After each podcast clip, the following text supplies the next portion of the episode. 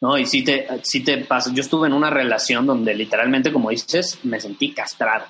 Parte de mi proceso de transformación y de mayor aprendizaje que tuve fue gracias a esa relación y la agradezco mucho, pero cómo la sufrí. O sea, literalmente sientes que reprimes todos tus sueños, todos tus, toda tu masculinidad. O sea, toda esta, todas estas, todo este drive interno que a veces la sociedad, queramos o no, también la sociedad en la que vivimos, o sea, nos hace creer que eso está mal, ¿no? La, idea esta absurda de masculinidad tóxica es una estupidez. O sea, hay personas tóxicas, punto. O sea, eso de masculinidad tóxica no, no, me hace sentido en lo más mínimo. y, o sea, y, así los medios nos, nos meten estas ideas de que, de que ser un hombre masculino está mal, ¿no? Reinvéntate. Empieza por tu mente, tu corazón y tu espíritu. Eres perfecto y eres perfecta tal como eres. Solo tienes que darte cuenta. Libérate de tus complejos, de tus creencias limitantes, crea tu vida y recibe todo lo que necesitas. Asume ya la identidad de quien anhelas ser.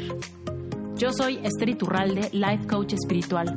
Este es un espacio seguro para que recibas las herramientas, las epifanías y los parteaguas para que de una vez por todas te liberes del deber ser social, cultural o religioso. Mi misión es abrir brecha, hacer las preguntas incómodas para que conectes contigo y con Dios. El resto lo decides tú. Gustavo Vallejo es autor y conferencista. Él es creador del podcast Secretos de un Hombre Superior. Él ayuda a hombres a liberar su potencial. ¿Y qué crees? Te tengo una noticia súper especial. Seguramente ya te enteraste que en abril voy a tener un evento que se llama Tu historia, tu poder. Pues claro que Gustavo es uno de mis invitados especiales. De hecho, por eso estoy súper interesada en que lo conozcas a través de este episodio, para que te emociones muchísimo, porque en la conferencia que él va a dar, puntualmente el sábado 10 de abril, nos va a hablar del tema de cómo tomar decisiones con certeza. Mira, yo sé que si tú eres parte de la comunidad de Reinvéntate, seguramente te has visto en las encrucijadas de empezar a tomar decisiones bien importantes, poner límites, seguir tu intuición, decir que no a cosas que no te están funcionando y decir que sí a cosas que están llenas de incertidumbre, puede ser bastante complicado, sobre todo cuando nos atrevemos a empezar a soñar en grande, cuando despertamos nuestra capacidad de manifestar y nos atrevemos a querer aquello que queremos.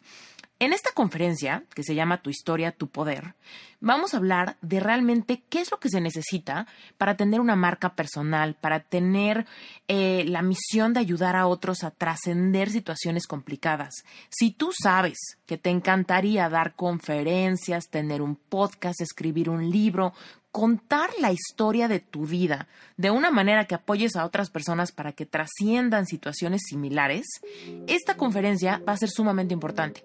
¿Cómo tomar decisiones con certeza? ¿De dónde viene esa certeza? ¿Cómo te integras por dentro para alinearte de tal forma que puedas ir contra la duda, contra el miedo, contra la incertidumbre y que no te afecte las piedras en el camino, los bajones que pudiera haber. Tú y yo sabemos que el camino a reinventarnos no es lineal. Sin embargo, nos petrificamos cuando entra la duda. Gustavo nos va a hablar de eso, de la certeza. Entonces, bueno, sin más por el momento, te dejo el episodio para que lo conozcas, pero recuerda, Gustavo es uno de los invitados en la conferencia Tu historia, tu poder, que ya se acerca. Si te interesa saber más información de esta conferencia, todo está en las notas del episodio, ¿ok? Para que vayas a la página web y tengas todos los detalles de la conferencia, de la agenda, las fechas, todo. Sin más por el momento, arranquémonos pues ya estamos grabando. Cualquier, cualquier error o tropezón, obviamente yo lo edito. Cool. Ok, Gustavo, estoy súper contenta de tenerte en Reinvéntate. Ya te traía ganas desde hace meses, pero creo que llegaste en el momento justo. ¿Cómo estás?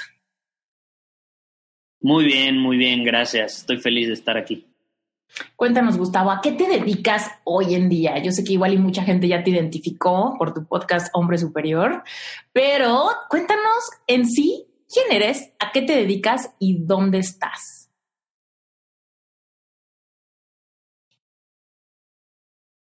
Pues actualmente tengo un proyecto que se llama Hombre Superior, le dicen el movimiento El Hombre Superior y se caracteriza por un podcast, así como, como tú, ¿no? La, como que la base del proyecto es el podcast, se llama Secretos de un Hombre Superior y el propósito es ayudar a los hombres a liberar su potencial, ¿no? Básicamente, eh, así, así lo, podemos resumir. Eh, ayudar a, hombres a, proporcionarles, proporcionándoles herramientas que, que les sean de utilidad para la vida en todas las áreas, ¿no? No, nada más en, las relaciones, sino pueden, generalmente son herramientas o, son eh, recursos que, pueden utilizar de diferentes maneras. Eh, es, una cosa que si tú desarrollas, te, te, sirve para todas las áreas de tu vida y siempre se ve reflejado. A veces, por ejemplo, llegan conmigo hombres y me dicen, no, pues es que yo tengo un problema en, no sé, con, mi pareja y le doy ciertos recursos o algo, le digo, por ejemplo, escúchate este episodio de mi podcast. Y lo interesante es que cuando lo escuchan, generalmente sí, a lo mejor les ayuda en su relación, pero obtienen resultados en otra área sin esperárselo. Entonces, básicamente es eso, e, empoderar todas las áreas de tu vida aprovechando tu potencial, porque generalmente, no sé si te ha pasado o a lo mejor muy probablemente a muchos de los que has entrevistado les sucedió, que sientes o en algún momento de tu vida sentiste que para ese punto ya habrías podido hacer más, ¿no? Como que siente, como que sabemos que tenemos algo dentro de nosotros, como esa chispa, pero no sabemos cómo aprovecharla o no sabemos cómo liberarla. Entonces, es, es mi propósito en el podcast, desencadenar eh, ese potencial que todos saben que, que tienen dentro pero que por alguna razón, por algún condicionamiento, por alguna vivencia, por algo que han vivido, pues lo han ahí como resguardado, lo han bloqueado hasta cierto punto. Estoy completamente de acuerdo contigo. y mientras hablabas pensé en justo eso fue lo que me pasó a mí. Cuando yo estaba cercana a cumplir 30 años, me entró como esta sensación de, pero es que ¿por qué no mi realidad es diferente si tengo todo esto dentro, si tengo todas estas ganas, si tengo todo este potencial, si sé todas estas cosas, ¿por qué no se está reflejando en mi día a día, en mi relación con mi familia, en mi relación, en mi vida espiritual, en mi cuerpo, en mi, ¿por qué estoy tan estancada? Y me acuerdo de haber tenido como esa esa crisis y quizá parece, suena medio cliché para la audiencia el tema de uh, los 30 años o los 40 años o los 50 años, ¿no? A veces es medio cliché tener una crisis antes de esos años, pero la realidad es que eso era lo que yo sentía, que era como, tengo muchísimas cosas que hacer y por alguna razón no las he hecho y el tema de que mis 30 años estén cerca simplemente es un red flag de no estás tan contenta como crees que estás y es hora de que medio te despiertes. Y en mi caso, pues funcionó funciona muy bien sentir esa ansiedad en ese momento. Pero, pero bueno. Oye. ese, es un, es un muy buen punto. ¿Cómo te, ¿Cómo te sucedió a ti esto? ¿Cómo lo viviste tú en tu historia? ¿En qué momento, en qué momento dijiste, este tema me apasiona, quiero, quiero, tengo un mensaje, tengo algo que decir al respecto? ¿Cómo lo viviste en tu vida? El, mensaje, digo, yo, yo llevo mucho tiempo siendo emprendedor, yo empecé muy chavito a los 18, 19 años y tuve diferentes emprendimientos, desde una agencia de marketing hasta una empresa de software para desarrollar apps. Eh, también tuve una empresa que se dedicaba a capacitar en, torno a marketing digital, se llama Prana Digital. Y digo, este mensaje de hombre superior surge a raíz de muchos, muchas cosas que yo viví eh, al principio de mis veintes. Yo, yo, pasé por una crisis existencial gruesa, así, así como a lo mejor a ti te, te, sucedió, como dices, llegando a los 30, como que te cae el 20, ¿no? De muchas cosas. A mí me cayó, pero muy joven, pero no fue tanto, obviamente no fue por la edad, sino fue más por, por una necesidad, fue por obligación. Eh, yo, yo, cuando empecé a ser emprendedor, empecé a sacrificar muchas cosas porque mi negocio funcionara. O sea, tenía mucha hambre de crecer, mucha hambre de demostrar, mucha hambre de, superarme, pero no lo hice estratégicamente, ¿no? Entonces descuidé muchísimo mis relaciones, descuidé muchísimo mi salud principalmente, ¿no? Hacía ejercicio, me desvelaba todos los días, ya sabes, ¿no? El hustling de emprendimiento, de que uno cree que entre más le chingue, más, más le va a ir mejor. Sí. Eh, entonces, eso me llevó a a, una crisis en mi salud hasta cierto punto hubo, hubo un, un año, pues, tenía como 21 años más o menos, cuando fui al doctor. Ya tenía mucho de no ir al doctor, pero fui porque me sentía muy cansado todas las mañanas, me sentía, me, me desper- me despertaba con la cabeza pesada, ya sabes, como si te aventaras una botella de tequila la noche anterior, así, Como crudo. estuviera crudo. Ajá. como y yo no entendía, ¿no? Entonces voy al, voy al doctor, me manda a hacer una serie de análisis y salen una de cosas que dije, caray, tengo 21 años y, y me dijo, ahorita no, no es como que tienes algo grave, pero esto sí podría desencadenar cosas graves en el futuro. Entonces, una de las cosas que me salió, baja testosterona, por ejemplo. O sea, ¿qué, chavo de 21 años ¿no? De físicamente hablando, es cuando debes tener más energía, más testosterona y demás, ¿no? Bueno, yo tenía baja testosterona, baja serotonina, dopamina, todos estos químicos que al final pues, nos ayudan a, yo, yo le digo, a dominar nuestro camino, ¿no? A, a despertarnos con ganas de hacer y conseguir, y yo ya tenía un rato que no me sentía así. Entonces, ese fue para mí el, el como zap en la cabeza que me hizo despertar y, y me hizo como entrar en conciencia de que tenía que, que cuidar más de mí, ir más hacia adentro y empezar a trabajar en mí y no tanto en mis proyectos externos.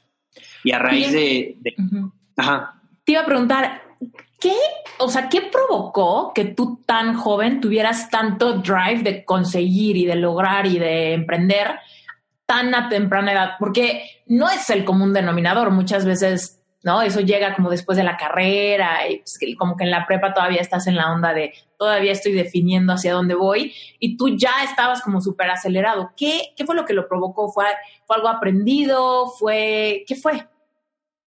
esa es una buena pregunta. Eh, la realidad es que yo siempre fui una persona no rebelde, pero no me gustaba mucho seguir las reglas o lo tradicional. O sea, siempre, siempre cuestionado, siempre cuestionado. Entonces yo iba a la escuela y cuestionaba todo, cuestionaba a mis maestros todo el tiempo, ¿no? Sí. Y me acuerdo que cuando entré a la universidad yo estaba estudiando en el Tech Marketing, Mercadotecnia. Ajá. Amo el marketing, ¿no? De- después por eso uno de mis proyectos fue tener una agencia y todo eso. Eh, pero odié la carrera, la odiaba con toda mi alma, ¿no? Entonces yo, yo empecé a sentir esta necesidad de... Siempre, siempre me ha gustado aprender, pero por mi cuenta. Entonces, en el momento en el que llega a la universidad, ya estaba hasta el gorro de, de- de las clases, porque me acuerdo que dije, ay, ya, pasó la prepa, ahora sí viene la carrera, lo bueno, lo que me gusta, y voy entrando y los primeros tres semestres el tronco común es pura repetición de lo que vi en prepa que odié. Entonces fue como, no, no me gustó en lo más mínimo y, y ahí empecé como a, a educarme, pero en cosas que a mí me llamaban la atención. Y un semestre después me salí de la universidad. Y ahí fue donde empecé como a enfocarme en esto de, de emprender. O sea, sí, siempre me ha gustado vivir bajo mis términos, ¿no? No, no tanto seguir las reglas que me impone un sistema, sino yo crear mi propio sistema con mis propias reglas. ¿Sí me explico? Entonces, Totalmente. eso, yo creo que esa, esa necesidad de libertad siempre la he tenido desde pequeño. Y ahorita que, que te estoy platicando esto, me, me cayó el 20, ¿no? También es mucho, siempre tuve esas ganas de, de tener abundancia en mi vida. Ujú. O sea, yo, yo diría que lo que a mí, ese drive que siempre tuve fue, número uno, vivir bajo mis términos, y número dos, abundancia, que van de la mano, ¿no? Porque ambos, al final del día, son libertad. Sí. Quería libertad. Y me acuerdo, por ejemplo, cuando era niño, Ujú. yo, yo nunca padecí, eh, nunca tuve escasez. O sea, la verdad, mis papás siempre me dieron todo, pero tampoco es como que mis papás eh, tenían recursos eh, ilimitados, ¿no? O sea, siempre de forma limitada, ¿no? Y me acuerdo que, digo, yo vivía normal, una familia clase media, pero, por ejemplo, en la, en- yo, yo soy, yo amo los aguacates. Amo los aguacates, ¿no? Yo Y me también. acuerdo que siempre. Ah, pues chócalas. Tú eres de, De las hecho- mías, los aguacates. De hecho, yo no confío, no confío en la gente que dice que no le gusta el aguacate. Estoy de acuerdo, absolutamente de acuerdo. Así de- Tú eres una mujer superior. Si no, no, no, no- no se puede que no te guste el aguacate. No, hay algo Entonces- raro contigo. Exacto. Y yo amaba el- el aguacate desde, desde niño, ¿no? Ujú. De- yo nunca fui de dulces, yo era de aguacate. No me preguntes por qué. Entonces, creciendo, o sea, esto se me quedó súper grabado y siempre lo he traído conmigo. En mi casa nunca había suficientes aguacates. te lo juro. O sea, siempre era como que llegaba la comida y un cuartito. Y nunca había agua, o sea, ajá, y había comida de todo, ¿no? Hasta así que te puedo decir, comida para todos de sobra, pero nunca había aguacates. O sea, siempre era así como que un aguacate y lo partíamos entre los cuatro, porque yo tengo un hermano, ¿no? Sí, sí, sí. Un cuartito de aguacate cuando quieres el aguacate entero, tú. Quiero el aguacate entero, ¿no? Claro. Y es así como, ah, o sea, yo quería más, pero pues obviamente lo tienes que compartir, ¿no? Entonces yo crecí diciéndome a mí mismo, cuando sea grande, te lo juro, voy a tener abundancia de aguacates. Mi, mi, cocina va a estar llena de aguacates. Y desde chavito lo traigo, esa, esa necesidad de, de, o esas ganas de tener abundancia en todos los sentidos, no pensar en que no hay suficiente. Quiero tener tanto, quiero tener tantos aguacates en mi cocina que me puedo comer los que yo quiera y además le puedo dar a los demás los que ellos quieran, ¿no? Entonces, eso, eso siempre fue un drive dentro de mí. Mm, me encanta. ¿Y sabes qué es lo que más me encanta? Que es ahí donde se crean estos códigos de significado de lo que significa para mí abundancia, de lo que significa para mí amor, aceptación, éxito, tararara cuando somos chiquitos. Y mucha gente les cuesta trabajo entender esto, decir, bueno, pero ¿qué tiene que ver eso con la sensación que hoy tengo de que mi sueldo nunca me alcanza? Bueno, regrésate a cuáles fueron los códigos de significado que se crearon con lo que te importaba cuando eras chiquito, que fue donde empezaste a sentir por primera vez en tu vida escasez, o por primera vez en tu vida rechazo, o primera vez en tu vida, uy, me criticaron, o no quieren ser mi amigo, o whatever, ¿no? Y es lo mismo que en la vida adulta se manifiesta definitivamente en cosas mucho más importantes, y estoy haciendo comillas para los que no me ven, porque es importante es realmente subjetivo, ¿no? Lo que es importante para ti o lo que era importante para un, para un niño. Pero bueno, pensemos que son cosas más de adultos las que están sucediéndote ahorita y es como regrésate y vas a ver que es la misma emoción y que tú reaccionas de la misma manera ante quizá que tu sueldo no te alcanza a cuando el aguacate no te alcanzaba cuando eras chiquito cuando te decían no puedes tener bici o whatever, ¿no? Estoy absolutamente de acuerdo. Y sí, o sea, puede sonar tonto, ¿no? Lo del aguacate, como dices, pero ya, si lo relacionas y lo traes al presente, te sientes igual. Entonces, eso, es, lo, lo, impactante, ¿no? Entonces, es siempre es importante tener esa claridad. Yo siempre eh, lo menciono en mi podcast, o sea, la claridad de, por qué haces las cosas. Y todos tenemos nuestro por qué. Y, tú tienes que respetar, valorar tu por qué, ¿no? Mi por qué puede ser los aguacates y para muchos puede ser una tontería, pero es mi por qué. Y eso a mí me, me emociona. Totalmente. Totalmente. Y también un poco quitarle, o sea, hay una tentación social de juzgar el tema de querer abundancia de, ¿no? Porque también tenemos como mucha gente, y más en México y bueno, en Latinoamérica, tenemos esta sensación de no quieras demasiado, ¿no? No, no, no necesitas querer demasiado porque pudieras caer en ser como superficial. Y es como, ¿de dónde salió esa parte? O sea, si tú tienes demasiado de ramas, y si derramas, es lo que decías, tengo de aguacates para darle a quien quiera aguacates, ¿no? Y es como saber que claro, en realidad... Y principio... No, tú pasa. ah, perdón, es que se, igual llegó la señal un poco... Pues ahorita la abundancia es un principio que aplica para todo. O sea, así como puede ser de dinero, o sea, literal, derramas dinero tanto que puedes ayudar a las personas. O sea, yo los millonarios que he llegado a conocer, te lo juro, o sea, no hay uno solo que no ayude a los demás. Y ni siquiera lo tienen que andar gritando a los siete vientos, simplemente lo hacen porque les sobra. Y lo mismo sucede con el amor. O sea, el amor es lo mismo, o sea, cuando tú derramas amor, cuando tú te amas tanto a ti, eres capaz de amar a otra persona. Y así lo podemos traducir a diferentes áreas, ¿no? Totalmente. Ah, me encanta. Oye, y entonces, bueno, 21 años, tengo problemas de salud, tengo baja testosterona, ¿qué pedo? ¿Sacón de onda? ¿Cuál fue tu plan de acción? No, mi plan de acción fue ir dentro de mí. O sea, empecé a dejar de enfocarme tanto en, en metas externas, en conseguir cosas externas, logros externos, acorde a lo que la sociedad dice, ¿no? Porque quieras o no, yo ya era emprendedor y lo que quieras, pero quería demostrar, ¿no? Quería demostrar, eso puede venir de otras heridas del pasado, no lo sé, eh, pero yo que tenía esa necesidad de demostrar que era capaz de tener éxito, ¿no? Eh, entonces empecé, en lugar de eso, empecé a, a, ir a mi interior y empecé a invertir en mí. O sea, empecé a educarme al respecto. No tenía la menor idea antes cómo funcionaba el cuerpo humano, cómo era la salud. Te digo, yo siempre he cuestionado. Y hasta cuando me dieron esos análisis, yo cuestioné, porque lo típico, por ejemplo, en la testosterona, lo primero que me mandaron fue, ah, no, no te preocupes, tienes baja testosterona, te voy a recetar gel, hay un gel que te untas en los brazos o en las piernas y eso te ayuda a nivelar tus, tu, testosterona. Entonces, es como, y, eso se lo dan generalmente a los, a los hombres que tienen más de 40 años, que por su edad empiezan a tener baja testosterona. Bueno, a mí me lo mandaron así, como si fuera un don de 40, 50 años, eh, con baja testosterona y, o sea, como que no me hacía sentido. Yo decía, algo, o sea, hay algo más atrás de esto, ¿no? O sea, yo obviamente soy joven, ¿por qué recurrir a un atajo? O sea, rápido comprarme un gel que me va a nivelar todo, cuando realmente la causa es falta de ejercicio, mala alimentación, o sea, es algo más profundo. Sí, claro, y ahí, es un síntoma. La falta de testosterona solo era un síntoma. Y si le embarras un gel, pues estás como quitando el síntoma, pero no la causa, que es la raíz del, del síntoma. Exactamente. Y eh, digo, yo toda mi vida he cuestionado y desde entonces cuestiono a, los médicos tradicionales. Y esa es la realidad. Generalmente un médico tradicional va a tratarte el síntoma, pero nunca va a ir a la causa real.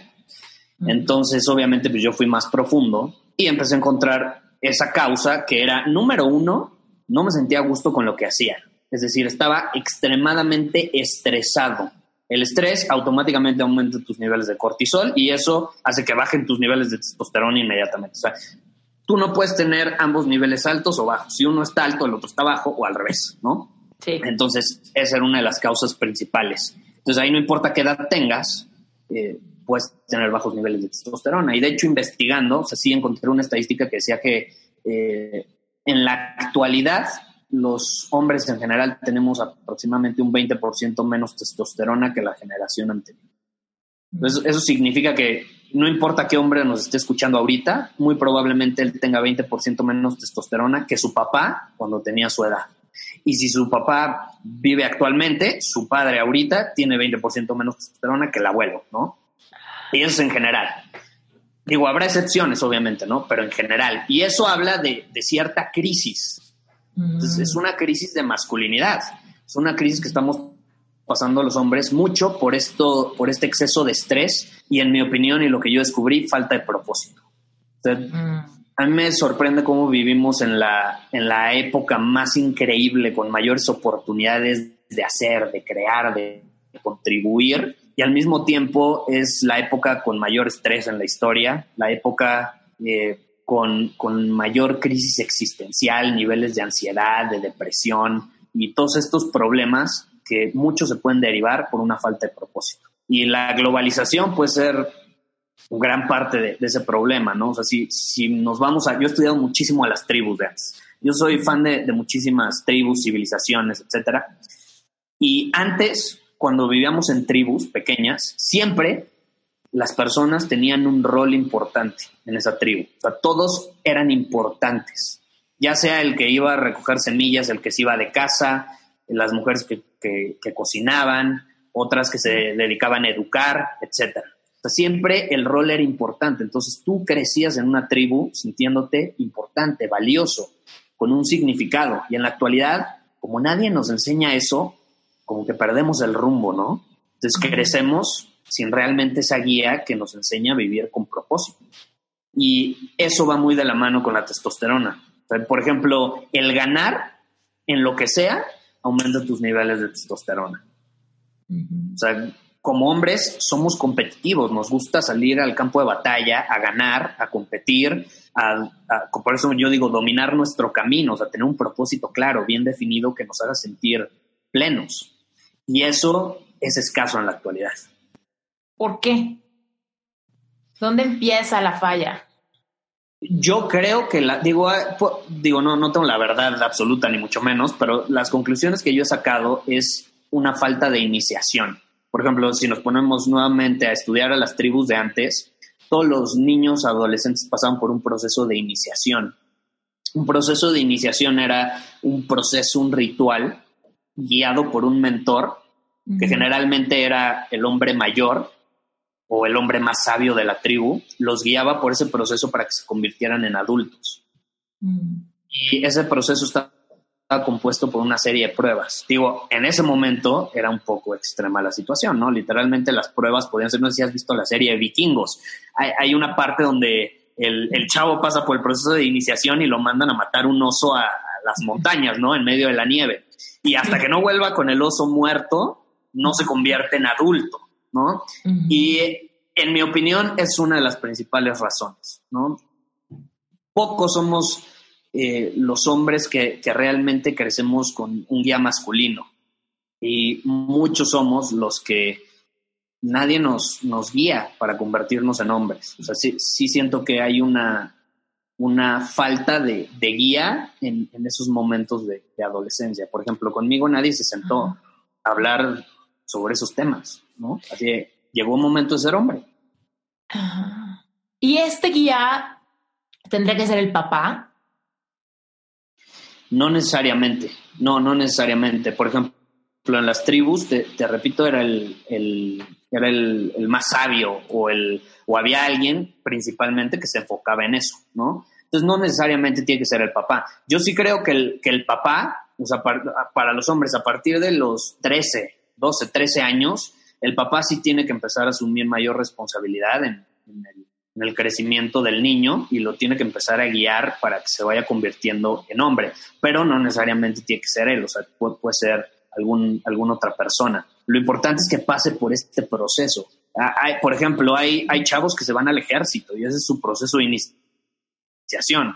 Y puede sonar fuerte y lo que quieras, pero sí regresan con mucha mayor claridad, convicción, disciplina, propósito. Entonces, Digo, lo importante es el proceso de iniciación generalmente se caracteriza porque tienes un mentor. Número dos, te aíslas del mundo tradicional en el que vives. Generalmente ese proceso significaba, por ejemplo, que se separaban de las madres, porque la mamá siempre va a ser la protectora, siempre va a ser mamá gallina. La, mamá gallina, claro. Y está en su naturaleza. Y, y obviamente eso es súper útil a lo largo de, todos los años en que crece el niño, pero llega un punto donde sí tiene la mamá que soltarlo y el niño tiene que empezar a soltar a la mamá, ¿no? Entonces, por eso el proceso de iniciación es, se separa de, la energía femenina, por así decirlo, se o suelta, suelta la mamitis, ¿no? O sea, separarse de esa energía femenina es, y, y piensa en lo que nos está escuchando, si eres hombre, pregúntate, ¿tienes, ¿tienes mamitis o quieres a tu mamá? Porque son dos cosas diferentes, ¿no? Sí, claro, no, pero la mamitis es impactante. O sea, en la actualidad hay gente, hombres con 40, 50 años y siguen teniendo mamitis, ¿no? Y hasta las esposas dicen, ay, es que tienen mamitis, ¿no? Yo tuve un novio con una mamitis perra. pues ya lo entenderás, sí, sí, es bravo. Sí, sí, claro. Entonces, pero desgraciadamente digo, ellos no tienen la culpa, la mamá no tiene la culpa, nadie nos enseña esto. Entonces, digo, ese proceso principalmente entonces es separarnos de la energía femenina, aislarnos por un tiempo con un mentor que nos va a guiar en ese proceso de transformación y ya luego volver al mundo tradicional, pero ya como alguien nuevo. ¿no? Y esto es mucho también lo que sucede en el famoso viaje del héroe. No si has estudiado un poco de storytelling, ¿no? el famoso Hero's Journey, que está en las, por ejemplo, ahorita que, que, salió El Rey León es mi película favorita de Disney y es The Hero's Journey súper bien definido, ¿no? Es Simba, desgraciadamente ahí pierde a su padre, ¿no? Pero se separa del mundo tradicional por obligación ahí, no le queda de otra, crece, se transforma y vuelve ya, para ser el nuevo rey, ¿no? Entonces, digo, el Señor de los Anillos es lo mismo, Frodo se separa en la comarca, se aventura, lo regresa. Y así, ¿no? Star Wars, todas las más grandes películas tienen como integrado este Hero's Journey. Y parte importante del Hero's Journey es la iniciación. Me encanta, me encanta. Oye, y entonces, a ver, tú, tú, ¿cómo fue en tu caso esta iniciación? Que me queda clarísimo que fue como autoprovista, ¿no? Tú mismo te diste tu iniciación al cuestionar todo y al como ir hacia adentro y cuestionarte por qué te está pasando esto, qué siento, qué es lo que me estresa, ¿no? Entonces, por ejemplo, alguien que nos está escuchando ahorita que diga, puta, justo lo que estás diciendo, o sea, no me siento iniciado, siento como que tengo que ser alguien, pero no sé cómo demostrar ¿qué? O sea, ¿cuál sería, digamos, un primer paso? Porque me queda clarísimo que si alguien está teniendo esta sensación, es como, búscalo, busca tu mentor, tú puedes buscarlo. Pero de entrada, en lo que esa, esa decisión se fortalece, ¿qué es lo que podría empezar a cuestionarse un hombre que, que pueda sentir ese vacío de no sentirse héroe ni que tiene su propio camino, más bien que es un borrego en una masa siendo arriado por la sociedad, por el condicionamiento de nuestra cultura latina, o sea. Claro, muy, buena pregunta. Digo, y esto incluso aplica para las mujeres, ¿no? O sea, yo sí creo que una mujer también debe pasar por un proceso de iniciación. Ahí obviamente la mujer tiene que ser guiada por una energía femenina, al contrario del hombre, ¿no? Pero sí, eh, por ejemplo, o sea, si, si, sienten ese vacío, el, primer paso es, es, o sea, ir a tu interior y preguntarte, o sea, realmente, yo cuando me dicen, Gustavo, es que, ¿cómo encuentro mi pasión? Y en mi opinión, la pasión no se encuentra, no es como que te vas a las montañas y la encuentras abajo de una roca. la pasión la encuentras actuando. O sea, si tú no actúas, no puedes descubrir lo que te gusta, lo que no te gusta, lo que esté en alineación contigo, no puedes incluso identificar cuáles son tus valores principales. Entonces, lo más importante para tú tener tu propio camino es tener claridad en un propósito, en tus valores, en tus prioridades y demás. Y la mejor manera para descubrirlo es salir al mundo y vivir, experimentar. Algo que yo recomiendo es vete de viaje. No es como que tu propósito lo vas a encontrar en el viaje, como te digo, debajo de una roca. No, las experiencias que vas a vivir ahí te van a llevar a descubrir nuevas cosas que tú a lo mejor no sabías sobre ti. Otra situación es, ale, sepárate de tu familia por un, tiempo, sepárate de tu familia por un tiempo. Como dices, empezar a hacerlo consciente. Si no tienes un mentor, en lo que descubres a un mentor, porque también la importancia de tener un mentor, pues yo te puedo decir ahorita, no, ve con esta persona y va a ser tu mentor, pero no, un mentor tiene que estar en alineación con lo que tú quieres, con el hombre que quieres ser, con la mujer que quieres ser, con el camino que quieres recorrer. Entonces, generalmente yo recomiendo buscar un mentor que ha recorrido un camino que tú quieres recorrer. Y ahí, por ejemplo, era algo que a mí me hacía cortocircuito en la universidad. Yo decía, ¿por qué caramba le tengo que hacer caso a este brother que me está dando una clase si yo no quiero ser como él? Yo no quiero vivir la vida que tiene él, ¿no? No me hacía sentido. O sea, no, no, no me era congruente. Entonces, es la importancia de tener un mentor que esté en alineación con lo que tú valoras. Cañón. Y con quien tú quieres ser. Entonces, empezar, empezar a experimentar, atreverte. Yo, yo invito a las personas generalmente a hacer cosas que los hacen sentir incómodos. Mm. Esa es una gran manera de salirte de lo que ya conoces y adentrarte en algo nuevo, en algo desconocido. Sí, de hecho, ahorita que dijiste eso, en varios episodios he mencionado que la zona de confort no es necesariamente cómoda, simplemente es conocida. Te acomodas, aunque estás incómodo, pero es porque lo que conoces. Por, por tanto, no te reta. Aunque no te guste, no te reta porque está conocido. Entonces mucha gente dice, es que no salgo de mi zona de confort porque me siento muy cómoda aquí. Y es como, ¿en serio? ¿En serio estás muy cómoda o simplemente ya te sabes el caminito mental ante tu misma historia que quizá es terrible o mediocre o de hueva, ¿no? Pero en realidad, pues ya te la conoces, ya sabes quién eres ahí, ya sabes qué tipo de, de acciones haces, qué tipo de decisiones tomas, qué tipo de límites no hay, ¿no? Y entonces es tu zona conocida, no necesariamente de confort. Exactamente, yo, yo lo veo de una manera súper similar y no es como que incluso te tengas que salir de la zona, simplemente la tienes que expandir. O sea, por ejemplo, si tú has vivido hasta cierto punto en un lugar con, con o como en tu burbujita, por eso la importancia de, que te digo de ir a lo desconocido, viajar, conocer, no necesariamente tienes que ir a otro país, otra ciudad, hay gente que, que no, no sale de, de su burbuja, ¿no? Entonces, el simple hecho de expandir esa burbuja, o sea, que que lo desconocido se empiece a volver conocido y lo empieces a integrar contigo, eh, ayuda muchísimo y empiezas a descubrir cosas de ti que, no sabías. Algo que yo recomiendo muchísimo y es como de, lo básico, de, lo principal que, le digo a las personas que, pasan por este proceso es ve al cine solo. ¿qué, ¿Qué pasa si yo te digo ve al cine solo? La mayoría se sienten incómodos. Yo solo, como voy a ir solo? No, qué aburrido. No, si se te hace aburrido ir al cine solo es porque te aburres de ti mismo, porque tu única presencia es contigo. Entonces, primero tenemos que aprender a estar bien con nosotros, ser capaces de dar esos pequeños pasos y ya luego podemos compartir con los demás. Entonces, esa es una prueba incómoda que ayuda a, a, incluso conocernos mejor, porque cuando estamos con nosotros mismos, cuando estamos solos, no nos queda otra más que estar con nosotros, conocernos más, escucharnos más. Y empezamos a descubrir cosas que antes no sabíamos. Totalmente. Y, y, sí comparto que evidentemente desde mi perspectiva de mujer sucede lo mismo. Yo me acuerdo cuando empezó como mi despertar y mi querer romper estos condicionamientos de lo que la gente esperaba de mí, lo que yo tenía que hacer y lograr para cierta edad, etcétera me acuerdo perfecto que pasé por una etapa súper triste, ya la audiencia se la sabe de memoria, pero pasé por esta etapa triste, ¿no? Que fue mi parte aguas de encontrar mi verdadera vocación y tal, tal, tal. Y una cosa que les decía es que me sentía súper incómoda en mi propia piel. O sea, era como una sensación de no me hallo en este cuerpo, en esta personalidad, en esta cara, no me encuentro, me siento súper incómoda y por eso estaba, me enredaba en conversaciones tóxicas con digo, evidentemente estaba triste, ¿no? Entonces todo el mundo como que me trataba de preguntar cómo iba y qué sentía y por qué estaba así, etcétera.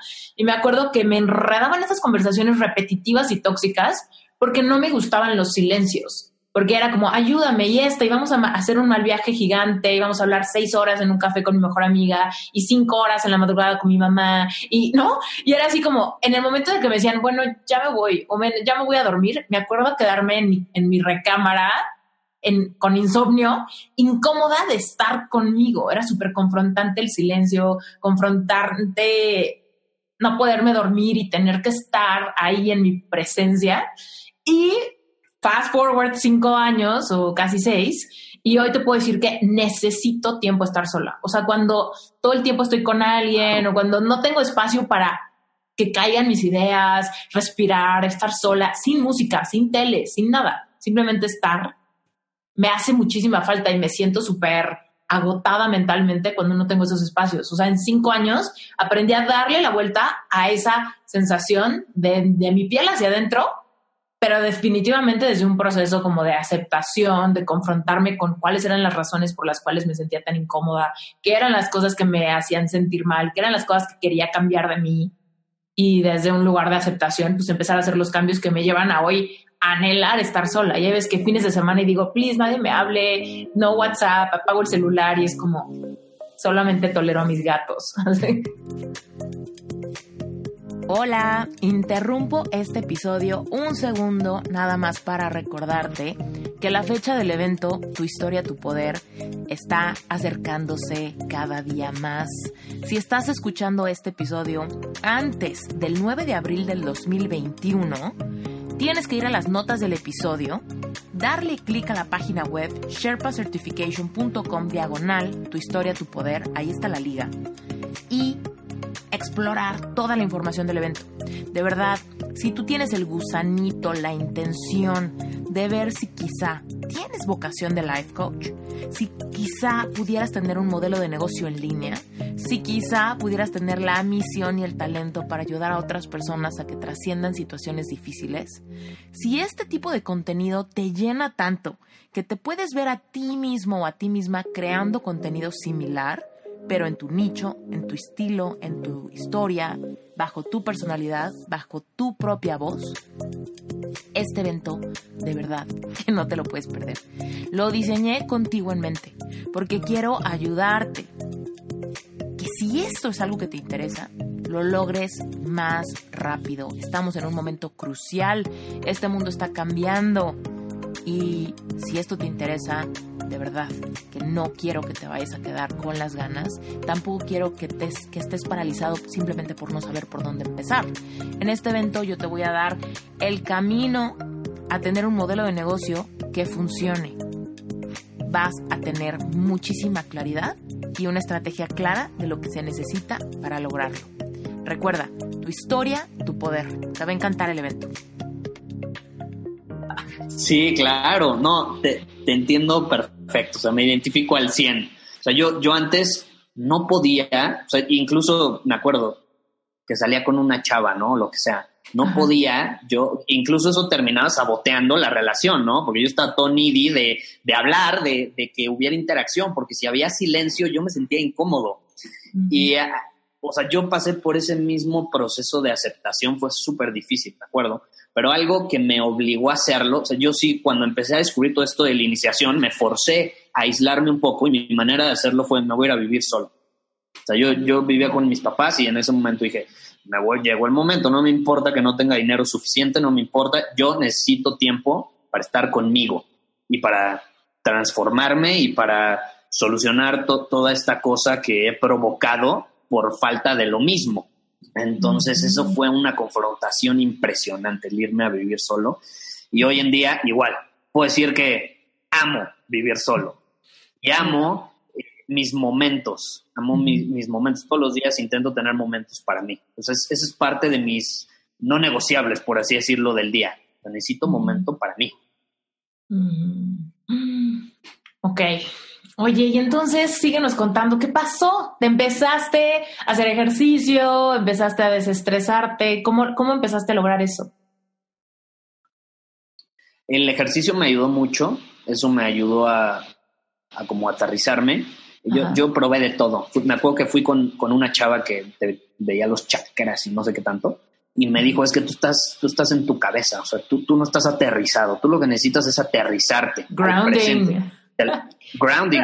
como emprendedor te la, te la pasas futurizando, te la pasas en tu cabeza. En tu, mal viaje.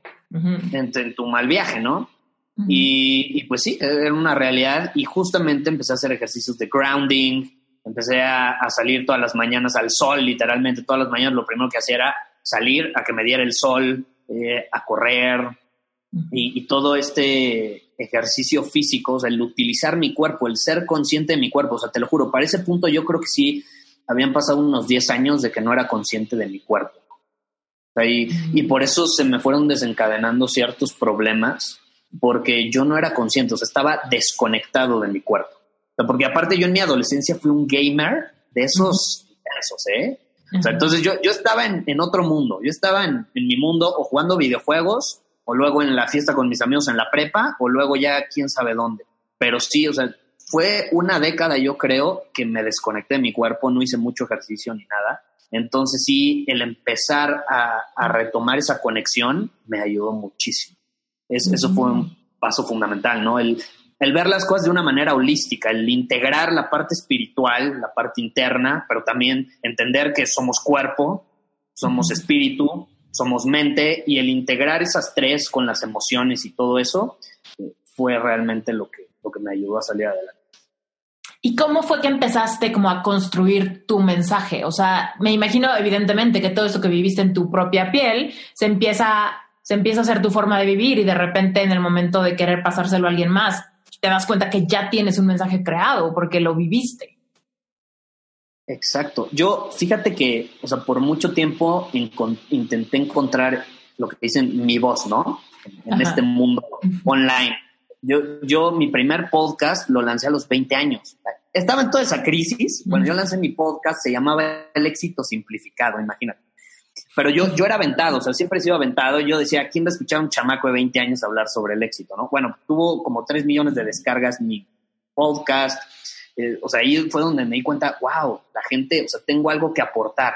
Entonces, eh, pero desde ahí, o sea, como que intentaba encontrar un mensaje. Yo sentía que podía aportar algo a la vida de las personas y me gustaba. Yo siempre he sido muy parlanchín. Entonces, eh, yo siento que, o sea, me gusta hablar y por lo mismo que me gusta hablar es parte de, uno de mis defectos. O sea, yo puedo herir mucho a las personas hablando, a veces hablo de más. Entonces, parte de canalizar eso lo, intento hacer de una manera positiva, ¿no? Por medio del podcast, por eso grabo un episodio todos los días, me encanta, o sea, yo, yo hablo, hablo y hablo. Y siempre había querido tener un mensaje o algo, pero bueno, en su momento lo intenté, luego hice varios, tuve varios proyectos, eh, cuando tenía el de marketing digital, el de Prana Digital, lancé otro podcast que se llamaba Marketing Digital Paso a Paso. Le fue bastante bien. Y justamente cuando estaba creciendo ese negocio, estamos hablando hace como tres años y medio, cuatro, eh, cuando empezó a crecer, eh, vendí un, un, programa no estaba grabado. ¿no? Ya, ya, ves que puedes vender, por ejemplo, era un programa de seis semanas para ofrecer tus productos o servicios en redes sociales. En su momento, digo, eran estrategias medio básicas, pero era un programa muy completo. Pero yo no lo había grabado, yo dije, lo voy a hacer en vivo. Y no tienes una idea. Lo vendo y luego lo, y luego lo creo mientras. Lo vendo, claro. Claro, sí, ya que tienes el dinero, te lo haces con más gusto. Pero bueno, de, hecho fue, fue al contrario, porque no lo hice con ningún gusto. O sea, pasó la primera semana y a la segunda no lo quería grabar, me sentía, no, no, me sentía bien al hacerlo, no lo quería hacer, ¿no? Ahí me di cuenta que realmente no disfrutaba hacerlo. Y por un rato me había obligado a enseñar algo en lo que era bueno, pero que no me gustaba enseñar.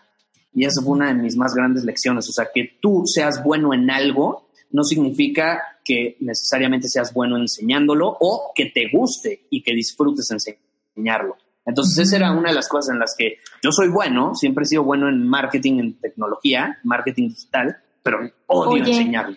¿has, leído, ¿Has leído un libro que se llama The Big Leap de Guy Hendricks? No.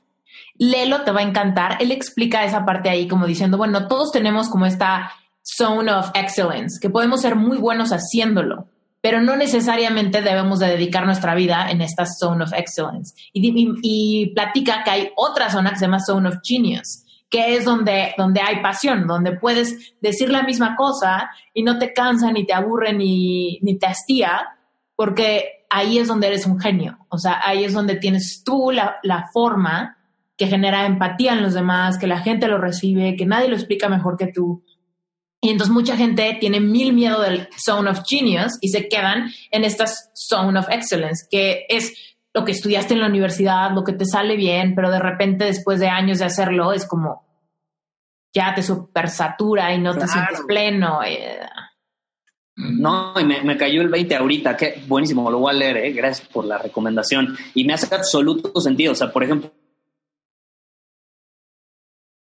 yo desde chavito siempre fui como el tequi. Te digo, yo jugaba videojuegos y mi papá me dio una computadora desde los dos años. yo siempre fui tequi. Entonces me acuerdo que creciendo mis amigos, mi familia, todos eran, oye, Gus, mi compu no sirve, ¿me ayudas? Oye, mi celular, no sé qué, ¿cómo descargo esto? ¿Cómo el otro? Y yo estaba hasta el gorro, o sea, odiaba ayudar a las personas en eso, sí, sí. Me quería dar un tiro. A mí me pasa con mi mamá. Yo soy bueno, pero no quiero. Me pasa con mi mamá. Siempre, tú le sabes a esto y yo, no, yo no le sé.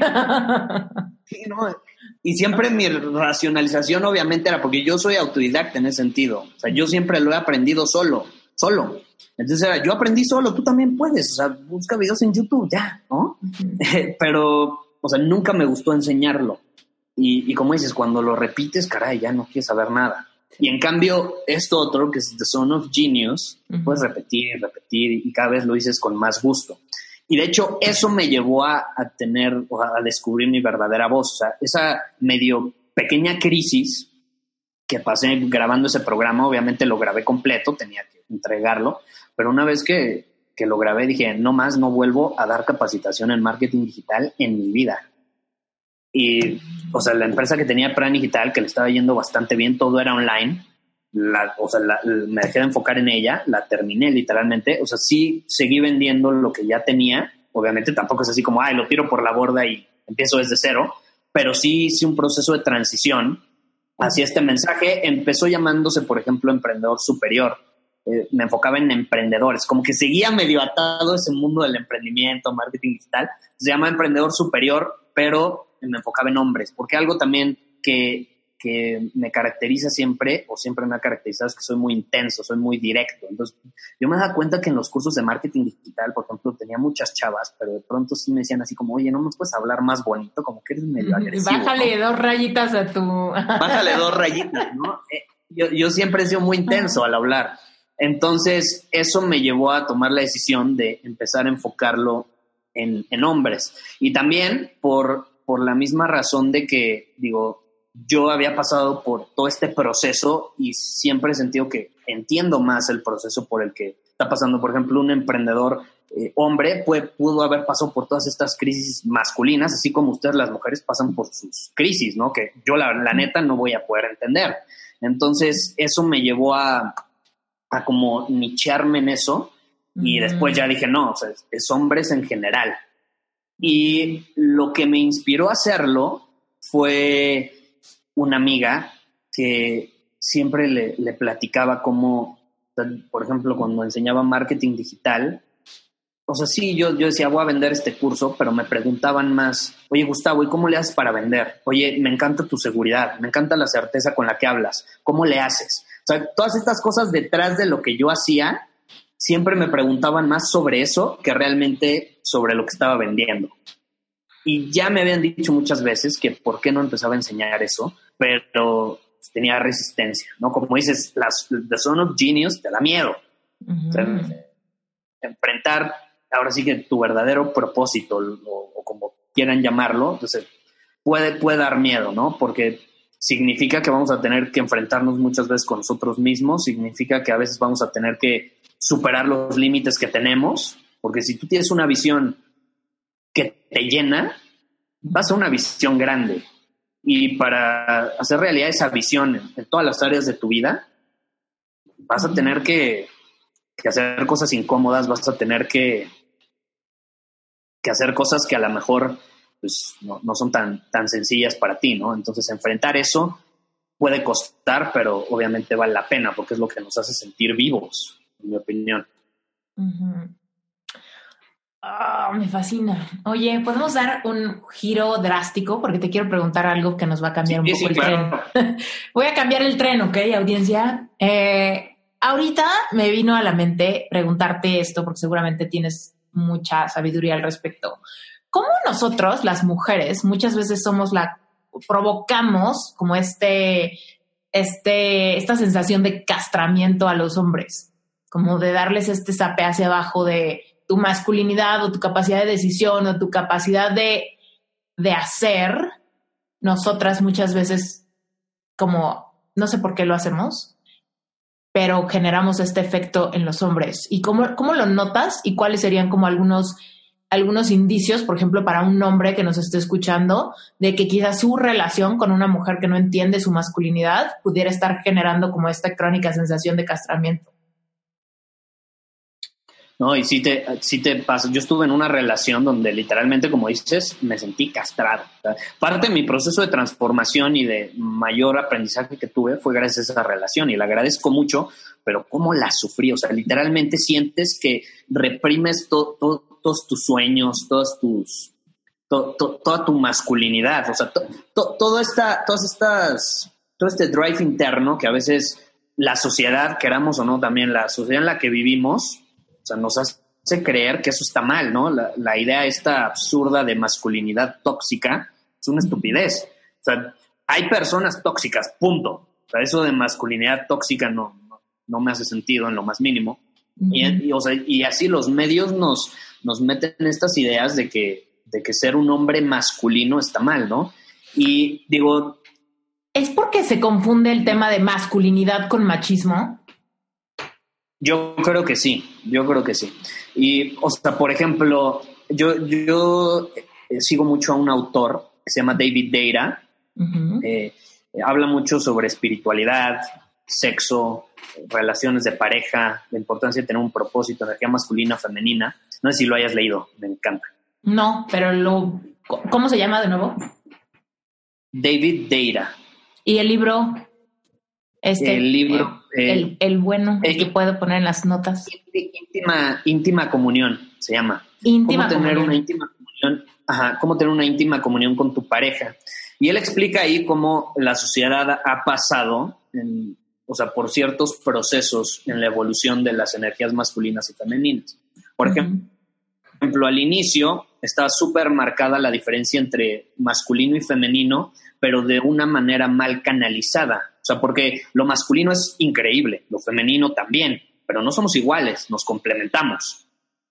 Sí. Pero así como somos increíbles, si lo canalizamos de una manera negativa, nos puede llevar a, cosas nada agradables, ¿no? Y la masculinidad canalizada de una manera negativa, pues es, por ejemplo, el machismo, ¿no? O sea, un hombre machista no es nada que más que un hombre súper inseguro. Es su masculinidad canalizada de una manera súper negativa. Torcida, sí, o sea, está torcido todo el rol. Ajá. Claro, si al contrario se enfocara en él, en tener un propósito, en dominar su camino, podría canalizar esa energía en su camino y en, obviamente, compartir ese camino con su pareja. Y lo mismo al revés, ¿no? Porque quiero agregarte aquí una cosa. O sea, si la gente está un poquito confundida, y, dime si es, si concuerdas en esto, entre un hombre masculino a un hombre machista, es que un hombre machista es un hombre que, que ataca por sus propios miedos e inseguridades. Y un hombre masculino es un hombre que protege por sus propias fortalezas y seguridades. Absolutamente, me encanta tu definición. Te la voy a robar, de hecho. Está buenísimo. o sea, creo que lo dejaste súper claro. Sí, no, súper claro, súper claro. O sea, de hecho, el, un hombre masculino protege, como dices, a toda costa, a su familia, a sus seres queridos, a su tribu, a, a su círculo no, no los va a atacar. Entonces, sí, evidentemente cuando se canaliza de manera negativa, se va contra pues, lo, cercano. Y, por ejemplo, David Deira habla de cómo obviamente es parte del proceso de evolución y las energías llegó a un punto donde el hombre era súper machista, sometía a la mujer y demás, ¿no? Luego obviamente surge este empoderamiento de la mujer increíble, el feminismo y demás, las mujeres como que levantan la voz y entonces como que dicen, hey, aquí estamos, ¿no? Nadie nos va a someter. Y surge, eh, pues, todo esto durante las últimas décadas y lo que hace es que como que se iguala todo, o sea, es 50-50. Y ahorita yo creo que estamos en esa, en esa etapa del 50-50 donde nos enseñan que somos iguales, ¿no? Y tú pagas la mitad y yo pago la mitad y todo 50-50, ¿no? Y yo creo que, o sea, lo que nos ha llevado a esto está bien, pero la idea detrás de ha creado una crisis en muchas parejas.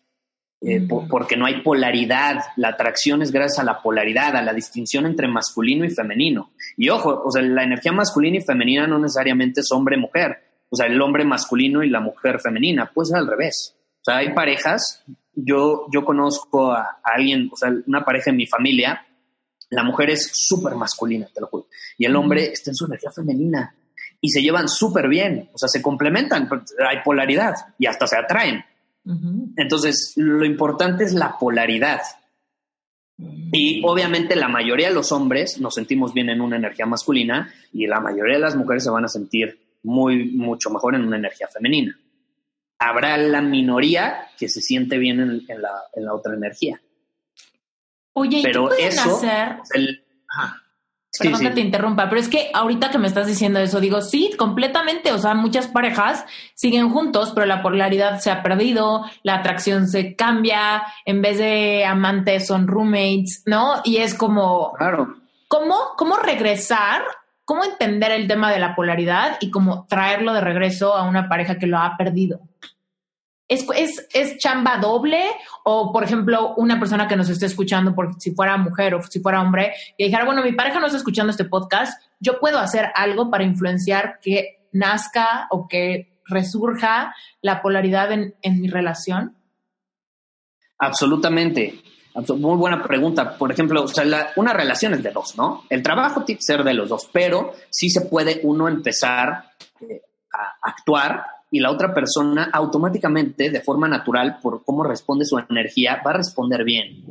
Entonces hay que entender a la energía opuesta, o sea, hay que entender cómo es la energía femenina. Por ejemplo, llegan conmigo hombres y me dicen, es que mi novia es una mentirosa, es que me dijo que nos íbamos a ir con su familia el próximo fin y ahora resulta que no, que se quiere quedar en la casa, que quiere pasar tiempo conmigo, pero yo ya agendé todo y nos íbamos a ir con su familia. Es que no es una mentirosa, las mujeres hablan en alineación, o sea, parte de la energía femenina es que, por ejemplo, una mujer se expresa mucho en, alineación con lo que siente en ese momento. Entonces, si en ese momento se quiere ir de viaje con su familia, te va a decir que se vayan de viaje con, con su familia.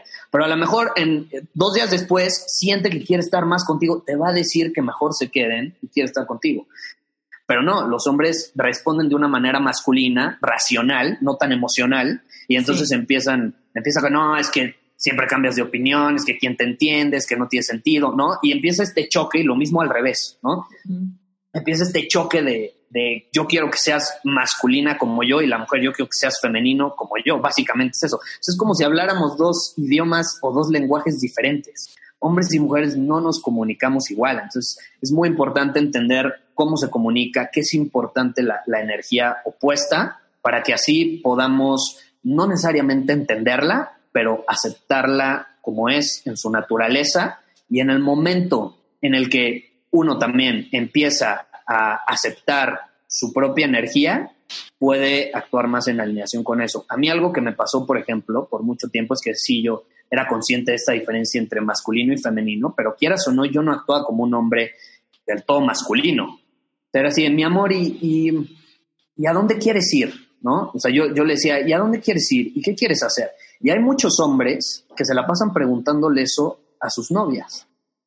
Y conmigo llegó una vez un, familiar y me dice, es que está enojada, no entiendo, está enojada de la nada y ya me platicó todo el, todo el, background y es, brother, necesitas tener certeza. Dile, ¿sabes qué? Vámonos a ir de viaje a este lugar o vámonos a ir a este restaurante a comer. Te voy a llevar al cine. O sea, tú decide por primera vez en tu vida, deja de ponerle todo el peso a ella, porque una mujer al final del día se quiere sentir relajada en la energía de un hombre decisivo, masculino, con certeza, que sabe lo que quiere. O sea, no, no es de que le imponga, eso es ser machista. ¿Sí me explico? Porque ahí es donde a veces se confunde. No es de que le impongas a la energía femenina, simplemente a una energía femenina le gusta estar rodeada de, de alguien con certeza. Y si tú todo el tiempo le estás diciendo sin dar, sin siquiera decir, oye, ¿sabes qué? Vamos a ir a este lugar, ¿qué opinas?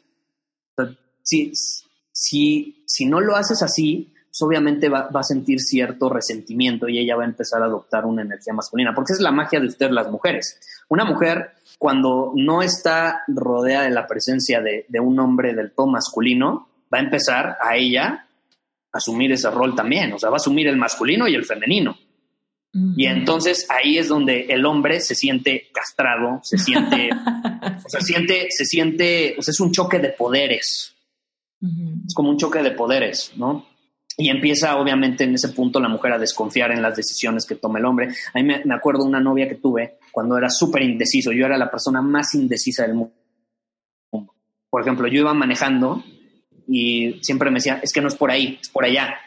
Y, y, a huevo me, me, quería decir por dónde era, ¿no? Y yo a huevo, no, nos vamos por donde yo, porque yo, o sea, a un hombre, no, a los hombres no nos gusta que nos, y los hombres que están escuchando me entenderán, no nos gusta que cuestionen nuestro sentido de dirección. Es parte de la masculinidad, pero un propósito, saber a dónde vas. Y obviamente cuando dejas de ser así, tu pareja empieza a asumir eso y te empieza a cuestionar, empieza a cuestionar tus decisiones, el camino que estás recorriendo, tu certeza. O sea, yo lo veo, y eso lo menciona mucho David Deira, no lo veas como ataques de una mujer, velo como una señal de alerta de, hey, no estás asumiendo tu masculinidad, no estás viviendo con propósito, con dirección, no estás siendo la mejor versión de ti que podría ser. es, más que nada, más que nada es eso, ¿no? Es, es una respuesta a lo que nosotros no estamos haciendo. No sé si me explico. Sí, muy cañón. Mm, está padrísimo. Gustavo, cuéntanos, seguramente ahorita ya ha de haber un montón de hombres que quieren saber más y ha de haber un montón de mujeres que quieren mandar a su hombre contigo. Ah, oye, cuéntanos cómo puede, qué es lo que haces, cómo alguien ahorita puede como empezar a trabajar contigo, consumir más. Digo, evidentemente, vayan y sigan el podcast de Gustavo Insofacto, un hombre superior. Pero cuéntanos más de, me parece que tienes un webinar bien padre que la gente puede tomar. Y hay como varios temas. ¿Das asesoría uno a uno o das coaching grupal? ¿Cómo, funciona? Fíjate, ahorita el, asesoría uno a uno ya la tengo, o sea, medio cerrada. Eh, o sea, me gusta trabajar con pocas personas, súper específico, pero ahorita ya tengo o sea, como que se me ha acumulado tanto que sí, ahorita lo, lo pospuse por un tiempo, pero tengo una membresía de hombres, o sea, una comunidad, le llamamos una tribu, se llama Círculo Superior, y, y ahí subo masterclasses mensuales, tenemos desafíos semanales para salirnos de la, zona de confort, para hacer cosas incómodas, como para mantenernos en este flow de, de crecimiento, ¿no? Tenemos un club de libros, y es una comunidad muy padre de más de 200 hombres que se ha ido creando. Tenemos un chat privado ahí, pues, cada quien puede plantear algún problema que esté pasando y ahí entre todos le damos feedback. y, eh, está esa comunidad y también ahorita acabamos de lanzar, ese, ese podría ser un buen punto de partida, una masterclass, un webinar eh, que, que, está muy padre, se llama Libera tu potencial y es justamente enfocado en esto, o sea, todos estos principios para empezar a liberar todo ese potencial que sabes que tienes dentro, para empezar a tener un camino claro, un camino definido. Lo, ese lo pueden buscar en potencialsuperior.com y ahí se pueden registrar, es completamente gratis y yo les recomiendo ese lugar para, para empezar en, en todo este camino del hombre superior que le llamamos. Me encanta. Voy a poner todas estas ligas en las notas del episodio para que nadie se pierda y lleguen ahí. También el libro que recomendó Gustavo y el libro que mencioné yo, Así que no se lo pierdan, suscríbanse para que les lleguen los mails de Gustavo y suscríbanse en el podcast para que se enteren cuando salgan nuevos. De todos modos, ¿cuántos episodios tienes para atrás, Gustavo, en, tu podcast? Todos están en, en, Spotify, porque algo que tiene iTunes que no entiendo es que nada más publica 300, pero hasta el momento van 390, me parece. Entonces, digo, si quieren escuchar desde el principio en Spotify, porque iTunes nada más te permite los últimos 300. Fíjate, eso no lo sabía, pero apenas estamos llegando a los 100, así que todavía me queda un buen colchón. Oye, está impresionante esto. Bueno, pues todos los que se vayan a unir a tu comunidad desde ahorita, pues tienen contenido para echar para arriba de Gustavo, así que eh, atásquense que hay lodo. Y te iba a preguntar, Gustavo, ¿grabas un episodio diario? Uno diario. ¿Cuánto duran tus episodios? Eh, son cortos, son fáciles de consumir, por así decirlo. O sea, son entre. O sea, el más corto ha sido cinco minutos. El más largo se ha llegado a ser como de una hora. Pero en promedio, el, episodio dura 15 minutos. El episodio promedio dura esa, esa cantidad. Mm, me encanta. Me encanta. ¿Tú crees que eso es, clave en el, en como la fidelización de una audiencia? La, o sea, la tanta constancia. Más que, más que eso es un compromiso que yo tuve conmigo mismo y parte de que también amo hablar, como te decía, o sea, yo, yo necesito hablar todo el tiempo, ¿no? Hay, yo tengo un programa que se llama Conversaciones Magnéticas y ahí enseño cómo, o sea, la, la importancia de tener estabilidad de comunicación viene mucho de la práctica. Y hay un estudio que hicieron en Estados Unidos en una universidad, no me acuerdo cuál fue, que decía que la persona promedio habla 12 minutos al día. No. 12 minutos al día. Te lo juro, o sea, ya estamos tanto en el celular, obviamente sin tomar en cuenta lo que escribes en el chat, ¿no? Hablar con tu boca, ¿no? Esta habilidad de comunicación eh, hablada. Y, y, se me hizo impresionante. Entonces, a raíz de eso, yo, yo tuve un compromiso y dije, voy a grabar un episodio todos los días, mínimo voy a hablar lo que la persona promedio habla todos los días, ya nada más en ese episodio. Y lo que sea lo demás es de gane, ¿no? Y así varias ideas, pero obviamente también me ha servido mucho a, que la audiencia se mantenga ahí. O sea, yo sí creo que si te escuchan todos los días, y te ven todos los días, y si estás presente en sus vidas todos los días, yo tengo un mentor, es medio ya de la generación anterior, se llama Dan Kennedy, no sé si lo has escuchado. Es, estadounidense, ya, ya tendrá unos 70 años y él, él empezó en marketing desde que se repartían flyers, ¿no? Y él dice, yo quiero que mi audiencia me tenga presente 24/7. O sea, que me vean en su teléfono, en su fondo de pantalla. Y nosotros tenemos un fondo de pantalla que es el hombre superior. Bueno, no sé si los demás lo van a ver, pero tenemos un manifiesto y todos lo descargan y lo ponen en su pantalla. Y, también dice, yo quiero que cuando van a la cocina y se toman un café, la taza tenga mi nombre o mi logo. O sea, que me tengan presente en sus vidas todo el tiempo, para que recuerden el mensaje que les estoy transmitiendo, porque de esa manera lo van a poder aprovechar de una mejor manera. Entonces digo, mucho le he sacado de él y parte de eso pues, es grabar todos los días un episodio. Mm, me encanta. Pues muy bien, me inspiras a grabar más episodios. Sí, no, digo, y el tuyo es un gran trabajo, porque digo, tú haces entrevistas, yo no hago entrevistas. Cada semana salen dos, una, entrevista y un episodio yo solita. Pero mis episodios duran hora y media, entonces sale como una vez. Ah, ya. O sea, tus episodios sola es una hora y media, wow. Pues sí, son gordos. Son como sesiones de coaching, son como, bueno, ya, ya saben, ya saben cómo son. Pero bueno, pues... Sí, no, está súper bien. Digo, es, cada quien tiene, tiene su estilo, pero está, padre, digo, mientras aportemos valor de alguna manera, está increíble. Me encanta. Gustavo, amé conocerte, amé nuestra plática y sé que este episodio seguramente le va a encantar a todo el mundo. Así que gracias por tu tiempo y gracias por abrirnos las puertas a tu historia y a tu proceso de transformación. No, mil gracias a ti. Buenísima plática, la disfruté muchísimo.